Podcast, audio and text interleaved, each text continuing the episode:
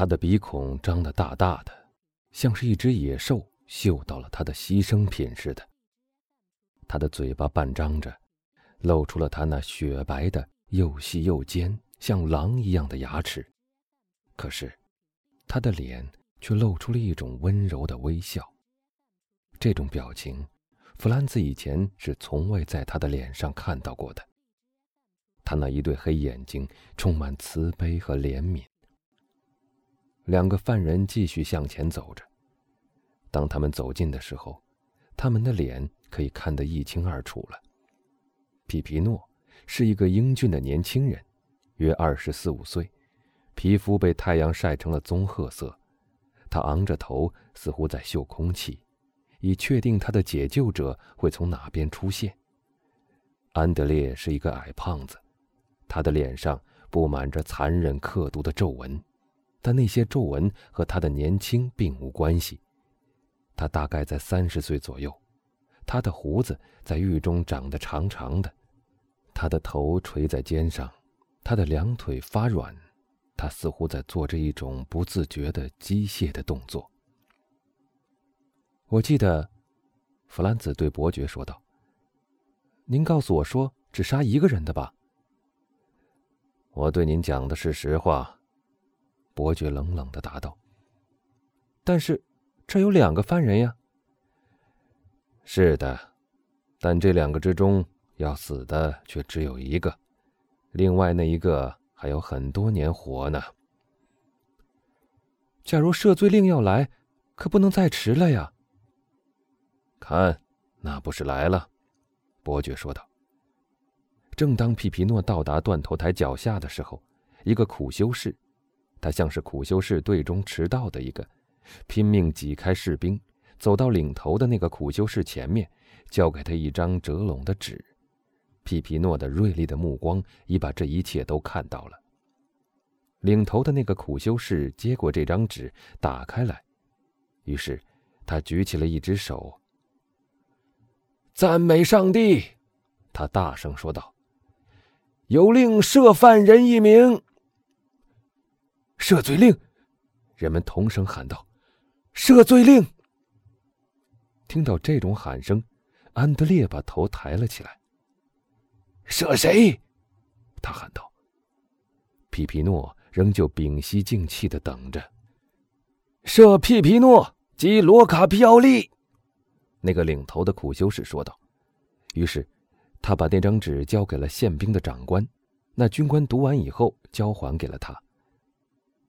舍皮皮诺，安德烈喊道。他似乎已从先前的麻痹状态中醒了过来。为什么射他不射我？我们应该一同死的。你们讲定了，他和我一起死的呀。你们没有权利单单要我一个人死。我不愿意一个人死。我不愿意。于是，他挣脱开了那两个教士，像一头野兽似的挣扎着、咆哮着，拼命想扭断那条绑住他双手的绳子。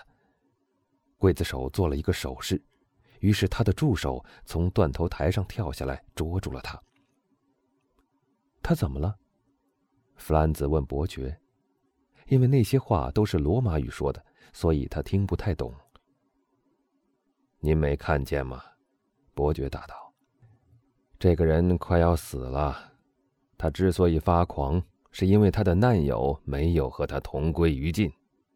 要是可能的话，他会用他的牙齿和指甲把他撕得粉碎，也绝不肯让他去享有他自己快要被剥夺的生命的。哦，人呐，人呐，鳄鱼的子孙呀！”伯爵把他紧握成拳头的双手伸向人群，大声说道：“我早就认识你们了，你们在任何时候都是自作自受的呀！”在这说话期间，安德烈一直在地上和那两个刽子手滚作了一团，他还是在那大喊：“他应该死的！我要他死！我不愿意一个人死！”看，看呐！伯爵抓住那两个年轻人的手，大声说道：“看吧，凭良心说，真奇怪。这个人本来已向他的命运低头了，他就要上断头台了，像个丑夫一样。这是真的，他是准备服服帖帖的去死的。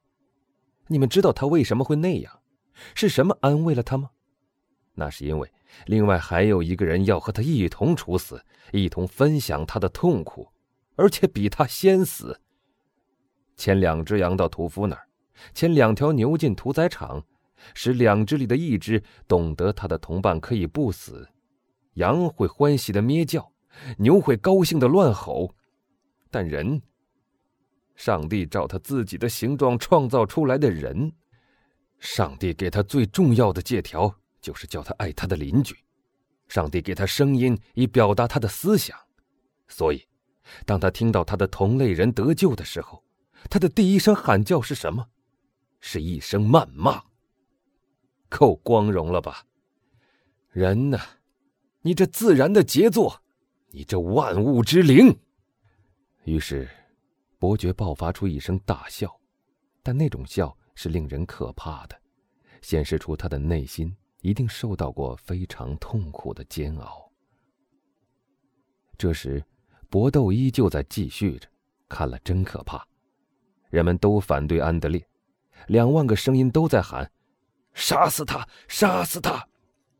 弗兰兹吓得直向后跳，但伯爵抓住他的手臂，拉他站在窗前。您怎么了？他说：“难道您可怜他吗？假如您听到有人喊‘疯狗’，您就会抓起枪来，毫不犹豫的打死那可怜的畜生。但他的罪过却只是咬了另一条狗而已。而这个人，人家没去咬他，他反而谋杀了他的恩人。现在他的手被绑住了，不能再杀人了。可是，他还希望囚伴和他同归于尽。”这样的一个人，您还可怜他？不，不，看，看呐！这种介绍实在是不必要的。弗兰兹早已全神贯注的在望着这一场可怕的情景了。那两个助手已把安德烈拖到了断头台上，不管怎么挣扎、怎么咬、怎么喊，已经按着他跪了下来。这时。刽子手已在他的旁边站稳了步子，举起那把长锤，示意叫两个助手走开。那犯人想挣扎着站起来，但还不等他站起来，那把锤已打到了他的左面太阳穴上。随着一下重啄的声音，那个人像一条牛似的面朝下倒了下去。